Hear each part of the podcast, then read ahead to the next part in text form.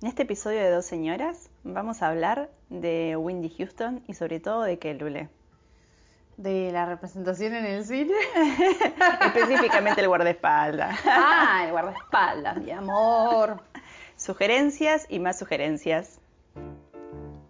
Hacha. Con J. Hash. Hash. No, hack. Hackchak. Hackchack. Hashtag. Ha- hashtag. Hashtag. Hashtag.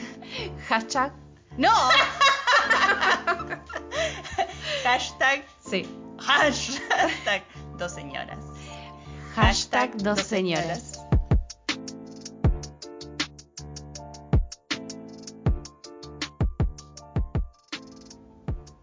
Bueno, después, en realidad durante el Mercurio retrógrado, después de un eclipse luna de Escorpio, después de mi cumpleañito y, ah, y un resfrío resarpado que tuve también, y vos también, eh, dijimos, bueno, estaría bueno volver a grabar, ¿no?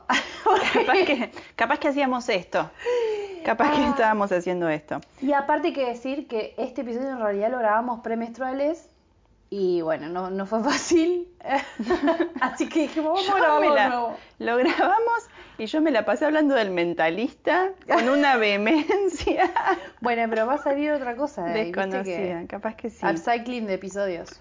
Sí, Lule, pero aquí estamos de nuevo, porque esto hace bien. Ay, sí, aparte Whitney Houston eh, me cayó bien. Cayó me bien. cayó bien, sí, sí, sí. Ella me preguntó, por eso es que yo le estoy diciendo, porque Claro. Bueno, ¿cómo, cómo, cómo llegamos a Whitney? Llegamos a Windy porque Julia, Julia, escúchame. No, No, nada que ver. Julia sos vos, amiga. Julia soy yo. Te estás saliendo- Tuvo un viaje astral. Ah, Julia conoce una chica. Sí, un poco sí. Julia es un nombre que me puse yo, no, no mi madre, mi padre. Y bueno, y cuando me coloqué mi nombre, fue un poco cuando la conocí a Claudia, que es mi compañera de muralismo. La Claudia. La Claudia. La conocí en la fotocopiadora, en la Luciérnaga de la Facultad de Artes Visuales en Córdoba. Y bueno, y siempre como que me, me tiraba para adelante para pintar. Me ha llevado a eventos muy extraños. Eh, para vos, digamos. para mí. Porque hay toda una población que sí va a esos lugares. Ciencia ficción, yo les digo, ciencia ficción donde se debatía específicamente dónde había nacido Maestro Yoda, si tenía amigos Maestro Yoda, por qué, qué pasaba con el planeta Córdoba, todo eso en un lugar eh, conocido de Córdoba que se llama Estudio Teatro.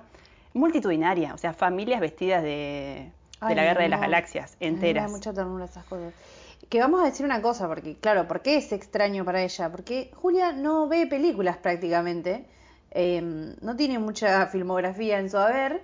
Y ¿por qué Julia? ¿Por qué no? Yo ya lo sé, obviamente estoy haciendo un acting para que la gente sepa por qué no ves películas, mi amor.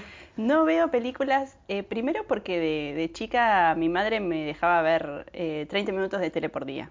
O sea que no te daba para la película y Me te daba para los 30 minutos de Sabrina. De Sabrina, mi amor, la amo, Dios. Y después que me genera mucho estímulo. O sea, da- te me- pone ansiosa? Me, me, me muevo mucho en el cine, lloro. Sos de las que está tipo, no, boluda, ¿por Sí. qué entraste ahí? La Sí. concha de tu madre. Sí. ¿Así? El esti- me genera mucho estímulo lo que tiene color, sonido y se mueve. Claro. O sea, como que O sea, el sonido- audiovisual, claro, estamos tú- en el horno.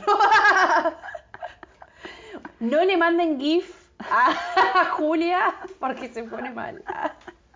Claro, el GIF no. El meme re va, pero el GIF- Ella sí se mueve. pero- Tengo Ah, que o sea, reverlo. ¿Vos te acordás del sticker ese de la papa psicodélica que... No, no la puedo usar. Sí, sí, me la quedo mirando. ¿En serio, boludo? Sí. me hace daño. Yo sabés- pienso que me dan convulsiones así. Y una vez eh, Dai me invitó a ver Ay, em, El Guasón y todavía hasta el día de hoy recuerdo El Guasón. ¿Y eso cuánto fue? ¿Hace tres años? ¿Cuándo? hace ¿El guasón de Jared Leto? No, Ah, la otra, la dramática. La dramática. de Jo- Joaquín sí, ese. Sí, Ah, ese. sí. Y todavía me acuerdo de eso. O sea, tengo como las imágenes, por ejemplo, no había sacado la alarma del, del reloj. O sea, como que me acuerdo muy vívido eso. que ¿Te sonó pasó. el teléfono en el cine? No, el, el- tenía alarma del reloj. Ah, bueno, más sutil, Sí, más sutil, pero pero igual. Pero como que las imágenes de eso las tengo todavía como que no se me van. Una de las últimas películas que habré visto así. Encima es re impactante, boludo, esa película. Sí. Es re fuerte. El amigo de Ye me llevó a ver eh, Spider-Man. Ah, un montón. Y- Encima tres horas, boluda. Y Ye me dice, una cosa es la película y otra cosa es verte a vos reaccionando a la película. Sí, sí, sí. Bueno, después de toda esta autorreferencia Pará, que le pido, importa a la gente una No mierda. importa, nadie nos preguntó, pero no me importa. Eh, porque re loco estaba pensando que esa Spider-Man fue re interactiva. O sea, hubo un montón de gente reaccionando. Entonces te dio lugar también a como sentirte más natural y más orgánica. Yo podía hablar, yo decía, no, no, no te, yo podía decir, a viva Claro. voz, no te la puedo creer, igual una señora grande en Ay, el no, no. cine. Bueno, a mí me pasó con El Rey León, que yo la vi en La Paz, en Bolivia. Sí. Y yo no sé cómo son los demás cines en Bolivia, como para decir, así ven películas las personas allá. Pero te juro que me dio una apertura a cantar las canciones, a llorar como una desgraciada, a gritar cuando aparecía Nala, no sé, ¿entendés? Como todas cosas así, porque estaba todo mi alrededor súper eh, interactuando con la película. Y yo decía, esto en Argentina, no sé, pero ahora, con el diario del lunes y viendo lo que pasó con Spider-Man, digo, capaz que también pasó en el live action de Rey León, Sí. que todo el mundo reaccionó y cantó, ¿entendés? Bueno, en India, ponele, yo no llegué al cine, tenía ganas, pero no llegué nunca. Eh, eh, la gente aprende las coreos antes, viste que son todas Ah, como de musicales. Qué fantásticas Claro, y las bailan. En el cine, en, la filita cine, que les sí. queda. No tengo la verificación empírica de la Claro. situación. Anda a Pero- comprobarlo a la concha de tu madre. Pero podría ser. Bueno, está bien. Ey, me re gusta. Para mí, o sea, como el cine, ir a ver cine, teatro, estar en la calle, en los lugares, es como otro, otra peli. O sea, Tengo, sí, tal cual, los espacios. porque la gente lo vive de otra manera, boludo. Es resarpado. Bueno, eh, por eso, y las cosas que la gente ve, me- por ejemplo, Clau, la última vez que me acuerdo haber ido a su casa, estaba viendo la serie de Simón Bolívar, y me acuerdo los planos de la serie, Ah, me hace, me hace daño. Mira, es una Quiero- amiga me dijo, che, ya descubrí por qué a Julia no, no hay que, o sea, como que no ve muchas cosas audiovisuales, porque estaba como recompenetrada, me dijo. Yo me recagaba de risa, creo que estaban viendo Fleabag, no sé. Ay, sí. Boluda, pero el cura, ¿cómo va a hacer eso? No, no, no, no, no, es terrible, ¿viste lo que es esa serie? Claro. Bueno, hay que El sinsentido me deja pensando, carburando, Ay. y nada, y Gabriela me rompe que tengo que ver eh, Breaking Bad, que qué sé pedo, yo. no. Yo dije, es un montón, Gabriela, aparte sobre drogas. Hice el censo el otro día y todavía sigo pensando. Bueno, así que no es un plan invitarte a películas. Bueno, Anotando. pero eh, la gente que me recomienda cosas, se las retomo. Y, mm, y Clau me dijo, mira, escúchame, Windy, después de lo de Britney encima. Claro, cuando salió el episodio de Britney, teníamos comentarios de Whitney, como haciendo un parangón entre las historias de las dos, Sí, que son parecidas pero no tanto. O sea, hay cosas que sí, cosas que no. Y bueno, la cosa es que nos impresionó mucho, va, sí, no sé si nos impresionó, pero digo, como nos llamó mucho la atención eh, la vida de ella y también como el contexto, digamos, medios de comunicación Sí. y, y demás. Como siempre, y para sorpresa de nadie, los roles femeninos en esta sociedad han sido vapuleados y manipulados para el lado que les convenía, obviamente, ¿no? Así que bueno, A mí me pasó que yo no sentía ningún tipo de, de empatía con las imágenes de representaciones que había de ella. O sea, Mm. creo que también nos demoramos un poco porque no sabíamos cómo, ¿Por cómo se come esto. Sí. Claro, eran muy diversas las versiones que había sobre ella. Cuando hablamos de versiones es de sí. la voz espectacular, la, La negra dro- derrotada. la derrotada, drogadicta, golpeada, lesbiana. Mm, Claro, porque, mm, bueno, como pasa también muy seguido, nos llegan, digamos, eh, diferentes casillas de las personas, ¿no? Como si te dijera, qué sé yo, te digo la China Suárez, ¿y vos qué pensás? Y bueno, tiene como una casilla a nivel medio de comunicación. Y con Whitney pasó lo mismo y, y sobre todo que tuvo muchas etapas, Sí, me parece también. así que nos adentramos. Como pudimos dijimos, bueno, vamos a agarrar de todo esto algo. Y eso te iba a decir, que lo otro que me parece que también nos costó es que, por lo menos yo, no soy contemporánea ni consumidora de Winnie Houston en ninguna de sus etapas. capaz mi mamá. Claro, bueno, Clau sí tiene unos años más que yo también. Es Claro, pero otra- digo, como para mí es más cercana a Bri- Britney, a pesar de que también era medio chica, Sí. que eh, Whitney. Pero yo, mi amor, vi el guardaespaldas de grande. Lo vi ahora, hace dos semanas. Así que, nada, otro flash, verla de grande. Y decir, claro, ahora entiendo lo que nos pasa como minas, eh, heteronormadas o, o no, pero digo, como lo que nos pasa a nivel amor. Arrancamos con el guardaespaldas. Bien. De ahí, de ahí la vimos. Yo la vi en la tele, a mí me encantaba, pero nunca la indagué mucho. Sí. O sea, y ¿Y empecé qué te a entrar- acordás del guardaespaldas? Me acuerdo de que ella está en un bosque con un nenito chiquitito y él la defendía de algo. Como que alguien la estaba persiguiendo en un bosque. Tengo Mm. esa imagen. Eso, eso solamente tenía. Como que la película igual me gustaba, yo sentía que me gustaba, pero no me imaginaba que había tenido el impacto que tuvo por la cantidad de representaciones que se estaban jugando dentro de esa peli, digamos. Claro.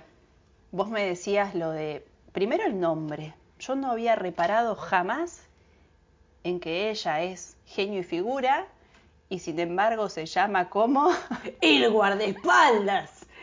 Sí, claro, ese es un tema que también eh, estuvimos hablando bastante, ¿no? Como por un lado decir, wow, qué importante que la peli en los 90 tenga una protagonista, eh, a una mujer negra, y eh, que esa mujer negra, por ejemplo, dentro de la película, no haga ni de sirvienta, ni de ama de casa, ni de niñera, sino que es una cantante, una actriz que se gana premios Oscar, incluso antes de que en la realidad eso sucediera, sumado a que exitosa, eh, con guita, madre soltera, es decir, tiene varias, varias líneas, digamos, de representación que están buenísimas y que para los 90 era un montón.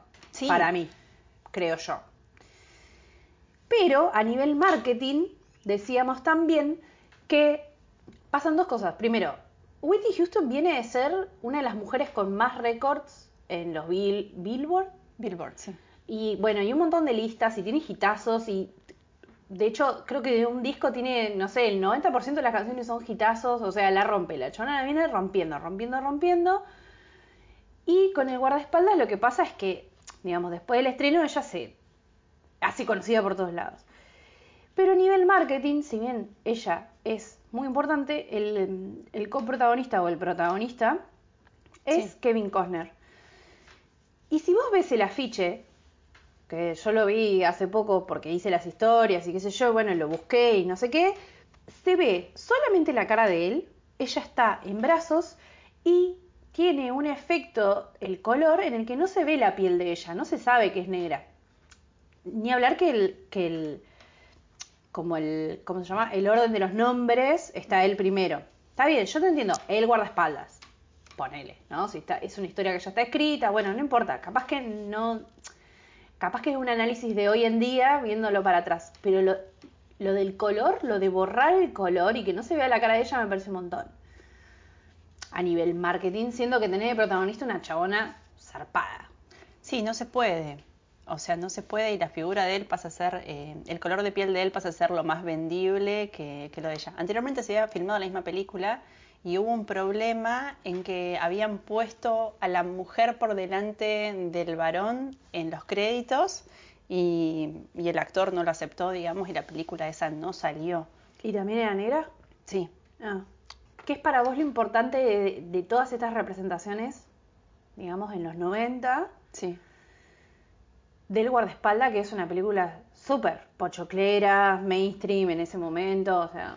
A mí me da la impresión, o sea, estamos hablando de los 90 de Estados Unidos, hay unas cuestiones de, de racismo que uno vive acá con, con un reconocimiento, digamos, del color de piel que tenemos, que, que me parece que sigue siendo problemático, pero me parece que en Estados Unidos eso está llevado a un lugar de, de violencia mucho más fuerte también.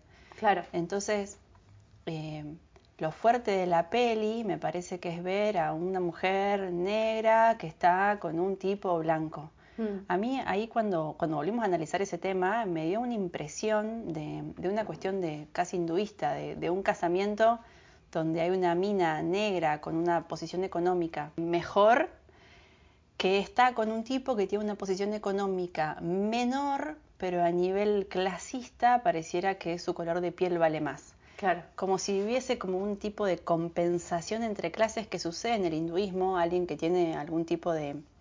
O sea, en el hinduismo existen las castas y uno nace en esa casta y no se mueve, digamos. Si naciste brahman, sos brahman, si naciste paria, sos paria. Las castas son de más alta a más baja, sería eh, socialmente, ¿no? Brahman, militar, comerciante, artesano, paria. Entonces uno no se mueve de esa casta. Lo que Claro. puede hacer... Y es- se hereda, además. y se hereda, sí, exactamente. A mí me pasó que, que mi apellido se reconocía como... Eso fue rarísimo. Cuando llegué a Nueva Zelanda, mi apellido es de una casta militar de una zona de, de la India y mi jefa, que era hindú, me trataba con una diferencia y una deferencia como bastante reconocible, digamos. O sea, fue, para mí fue impresionante Flash. que Flash, por ejemplo, mm, para sacar la visa tuve la visa también con otra velocidad y eso es como que hay una cuestión de haber hecho algo en la vida pasada, esto me estoy yendo, ¿no? Perdón, No pero importa. eh, Está re interesante. hay una cuestión de haber hecho, así como en el catolicismo tenemos una, un sentimiento de, de culpa, digamos, si hacemos algo mal ahora, en un futuro nos va a pasar algo malo, en el hinduismo eso ya está como pagado. Entonces, si vos naciste dentro de una casta brahmánica, habrás hecho algo muy bueno en la vida anterior para que te corresponda eso. Parece que está re lindo vivir sin culpa, pero la verdad que viviéndolo es, es bastante extraño sentir que la gente no tiene ni pudor, ni vergüenza, ni, ni ningún tipo de, tapujo en mirarte, en tocarte, en decirte cosas porque le corresponde, porque estás ahí y porque algo habrás hecho para merecer lo que estás mereciendo. Es mucho más profundo que, que una teoría New Age. Es decir, por ejemplo, alguien nace con una dificultad motriz y algo habrá hecho con la dificultad motriz de otra persona para que hoy le esté sucediendo eso. Mm. Coaching. Claro, hay, hay, hay cosas que muchas de las teorías New Age llevadas al extremo y que eso rige una sociedad, la verdad que está bastante lejos de, de la compasión que, Claro. que se profesa también en otras religiones. Pero volviendo un poco al- a lo de Windy Houston, yo sentí que un poco lo que se jugaba era eso. Y, eh, Sí, a un nivel inconsciente, un digamos. nivel inconsciente mezclado con el género y más aún cuando eh, nos pasamos los videos de Denzel Washington, donde él filma una película con Julia Roberts en el año siguiente, que es Operación Pelícano, Mm. y él decide que se saque la imagen de un beso entre un hombre negro y una mujer blanca, digamos. Entonces, se tolera la otra parte, donde hay otro tipo de diferencia, donde un varón blanco está besando a una mujer negra, además de lo económico, pero en el caso de un hombre negro besando a una mujer blanca, él dice que prefiere que se lo saque porque su público, esto es lo que él dice, ¿no? Su público femenino quiere que las mujeres sean consideradas eh, también Objeto de deseables. deseo. Claro, es objeto, de Objeto deseo. de deseo o Sí. sujeto en realidad de deseo. sería. Sujeto de deseo. Lo extraño de esto, me, me pareció, digamos, a medida que íbamos analizando, yo decía, wow, cuántas cosas que debe haber tocado esta peli en su momento, porque Claro. es impresionante. Aún así, Denzel Washington unos años después seguía sin querer mostrar eso, digamos. Sí, no Porque lo, fue medio paralelo. no lo quiso mostrar, diciendo que él no quería que cuando vaya al cine los hombres blancos con sus mujeres blancas estén viendo en la pantalla a un hombre negro besando a sus mujeres blancas, o sea, besando a su mujer blanca. O sea, parece que, parece que tiene un ondín de empatía, pero al final medio que no. Tiene una, una empatía con hombres blancos. Claro. Y a mí me parece un montón de veces que tenemos bastante más cuidado de la comodidad de los privilegios, ¿no? O sea, no molestar visualmente a cierta clase social. Y además, que esto siempre me llama la atención y me parece que, que India me, me parece la representación más, gran, más grande de esto en cuanto a, a identificación, ahora les cuento por qué, porque me parece extraño de que él se sienta más identificado con varones blancos que con varones negros que pueden tranquilamente estar vinculados emocionalmente con una piba de otro color. Claro. O sea, decir, che, ¿te importa más esto o te sentís más identificado con esto que con una relación amorosa que puede tener un... Cualquier persona. Claro, tu... Sí. otra Tu hermano, tu primo. Ni hablar de- del concepto de que ¿cómo me voy a meter con las mujeres de los blancos, no? O sea, eso ya está dado por sentado porque nos vienen escuchando un montón, tipo, ahora estamos como haciendo un análisis un poco más profundo, pero doy por sentado que se imaginen que nos indigna antes que nada eso y después todo lo otro. Porque decir, tipo, yo no voy a tocar a las mujeres blancas para que el hombre blanco no se sienta intimidado, o sea, punto. Era como ese disclaimer que quería hacer porque a mí me pareció fuertísimo. Pero Las como ya cosas estamos de- más allá, ah, ya dimos la vuelta. Ah, ¿qué Ay, ¿qué pasa? Le está tocando las cosas a este hombre. Pobrecito ese hombre, pobrecito. Dejarle la bici ahí, que es de él. Ay, mal. Ay, Dios. Seguimos sin calificar como, como personas. Sí. Wonderful. Bellísimo. Em, lo otro que ibas a decir algo, yo te interrumpí con este disclaimer de mierda que era obvio, pero. No, pero es necesario. Que, que a mí me, me llamó, creo que ahí flashé de la cantidad de representaciones que tenemos y desde ahí no paró de atormentarme. No me acuerdo, creo que estaba en Rishikesh y había un... un- no, en Rishi- no, en Varanasi.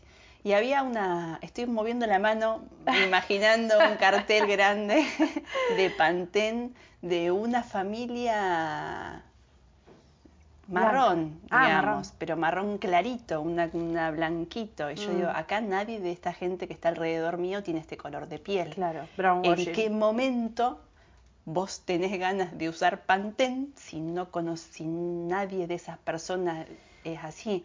Pero no es el marketing por, Por aspiración. por aspiración, porque tampoco somos la China Suárez y nos compramos los conjuntos de lencería que promociona en el medio de la autopista, ¿no ves? Como son esas cosas que Pero para mí, por más aspiración, o sea, aspiración del cambio de color de piel, ¿qué sos? Michael Jackson, boludo? no, pero sí está la idea, me parece, no sé, no sé cómo será ya, pero digo, en general, Sí. está la idea de que, o sea, la vida del hombre y la mujer blanca es más fácil o más próspera La o gente tiene te más cuida de no molestarte. Claro, o la policía no te caga matando en la calle. Digo, hay un montón de cuestiones que están aparejadas, digamos, a la familia blanca y pura. Comencemos con la información. Vamos.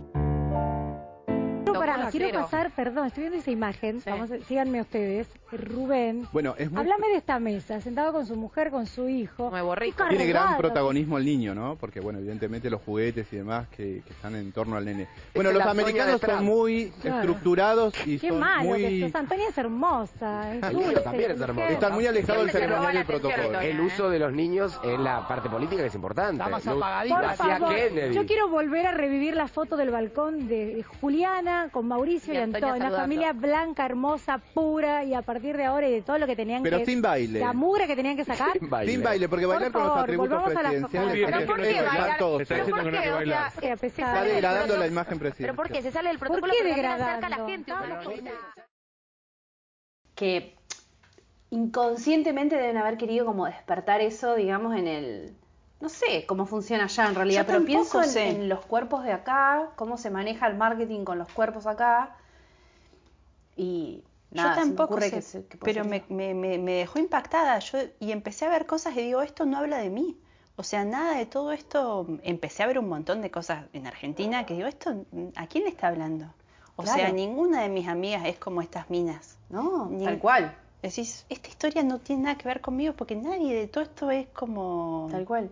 Son los que nos hicieron creer que la Argentina era blanca, digamos. También. O sea, son todas las personas que nos hicieron creer que, que acá no había mm, pieles marrones ni negras y que nos hicieron creer que eso, que Argentina es blanca, o sea, tipo, somos todos blancos. ¿Por qué no? Volviendo al guardaespaldas que no- nos estamos reyendo. pero- Bueno, no, qué a mí, me, a mí me Una impactó gana de charlar teníamos, che. Lo otro de la representación que yo quería decir es que me parece importante, eh, más allá de, todas las herramientas eh, de, de blackwashing que hicieron con el marketing, siento que es muy importante a la hora de ver la película y en general que nos hace dar cuenta, nos hace tener registro de que una persona negra puede, puede vivir, punto. O sea, como existir, ser y estar en el mundo y además ser exitosa y además ganarse premios y además ser víctima del mundo patriarcal, porque digamos uno de los conflictos que tiene es que la persigue no uno, sino como tres hijos de puta. Digo, ¿qué hace la representación en el cine? Nos hace dar cuenta a las personas, no solo sentirse identificada la persona negra o, no sé, gorda o en silla de ruedas o sorda o diabética, no solo a esa persona le hace dar cuenta que puede ser posible su representación, sino que además a las otras personas nos hace dar cuenta que esas personas están en este mundo, por un lado. Por otro lado, nos hace dar cuenta que esas personas pueden tener ese trabajo de, actoral, digamos, de, Sí. de estar y representar y, y ser parte de la de, ese, de esa cosmovisión dentro de eso, dentro de ese mundo, ficción, eh, que es un poco lo que te decía de Bridgerton, que nunca lo sé decir, todavía no la vi, pero me llama la atención, me llama la atención para bien, que hayan contratado actores y actrices de diferentes países o no, pero digo con diferentes colores y diferentes divers hay diversidad básicamente y es interesante porque, o sea, es ficción, sabemos que la aristocracia no tenía personas negras, marrones, qué sé yo. Sabemos eso, pero como es ficción, le dan trabajo a alguien. Y eso es importante porque hay gente del mismo color, del mismo lugar, del mismo, de la misma forma de hablar, del mismo lo que sea, que se ve en televisión, que se ve en el cine.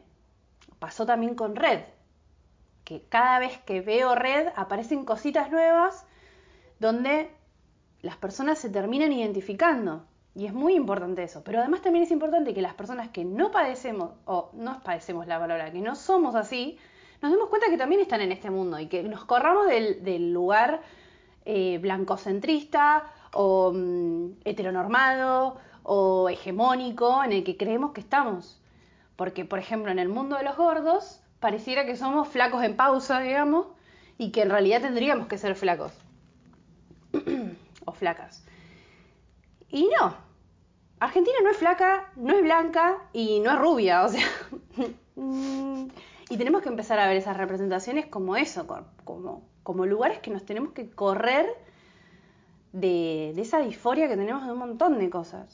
Parece lo más La importante. visibilización, totalmente. Hay otra cosa también de la peli que me, que me, que me impactó un poco, es eh, el uso de- del asesinato, ¿no? Como con liviandad. Alguien te está persiguiendo, te está asesinando. A ver, me parece que, que es un lugar posible dentro de un país donde fueron asesinados cuatro presidentes y el último que fue asesinado fue Kennedy en un intento de que dejen entrar a hombres negros en las universidades, digamos, entre otro montón de cosas, ¿no? Pero estar utilizando ese recurso también es perpetuarlo, ¿no? Es decir, bueno, esto con total normalidad le están persiguiendo unos psicópatas a una mina negra.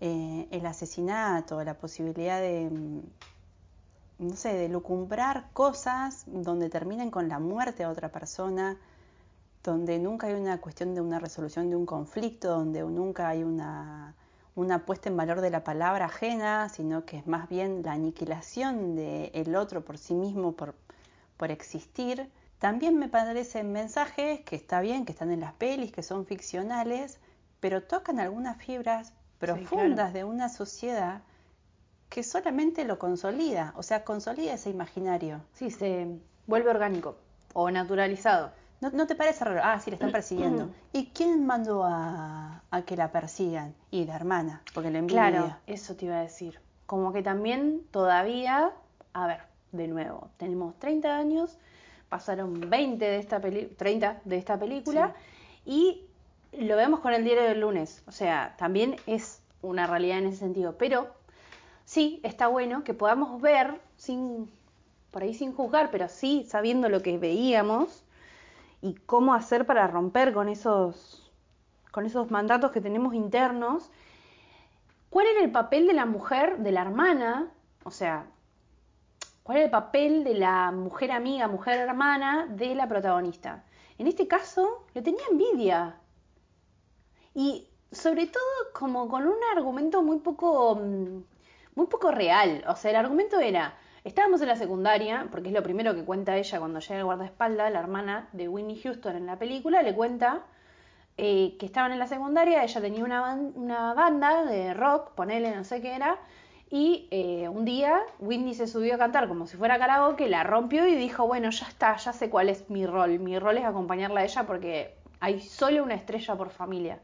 De nuevo, como esta cosa de un rol por persona, o sea, como todavía como personajes que no tienen tridimensionalidad, ¿no? Estábamos como en un cine más 2D, digamos, ¿no? Como el bueno, el malo y ya.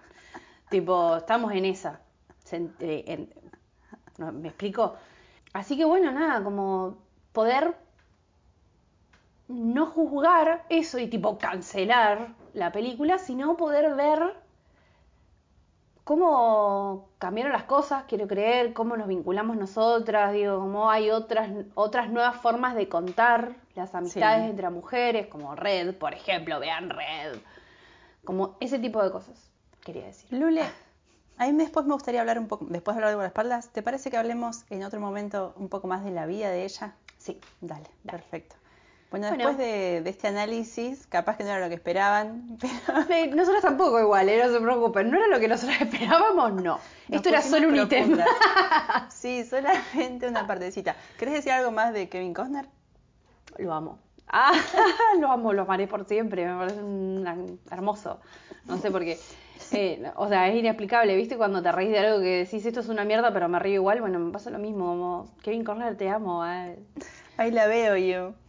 El protagonista Parco. Ah, eso, el rol del, del, del chabón en la película, ¿no? Como el amor del rebelde del parco, del que se aísla, eso. Y que sabes que te demuestra su amor solo porque te defiende, digamos. O sea, porque es tu guardaespaldas, en este caso, pero... Y hay que eh, también como que hay que entender de que él es así porque Está traumadito. Sí, está traumadito.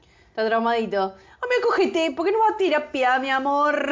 Porque, porque aparte de nuevo, ¿no? Porque él era guardaespaldas de Reagan, presidente de Estados Unidos, que en su momento eh, tuvo un ataque, o sea, fue, Esa fue era que esa parte es disparado, verdad. esa parte es verdad. y Pero él no estaba de turno. Él no estaba de turno. O sea... O sea, está traumado hace como 10 años con lo mismo, pero porque él no está de turno. Para mí que te estás autoexigiendo mucho, Kevin Kevin Costner. Si nos escuchás por Spotify, seguinos. Si nos escuchás por YouTube, suscríbete y comentanos. Si te gustó, compartíselo a tus amigos. Y si no te gustó, compartíselo a tus enemigos y que sufran. En Instagram nos encuentran como arroba 12 horas. Diseño gráfico, arroba Nacurena. Yo soy Juli. Y yo soy Lule.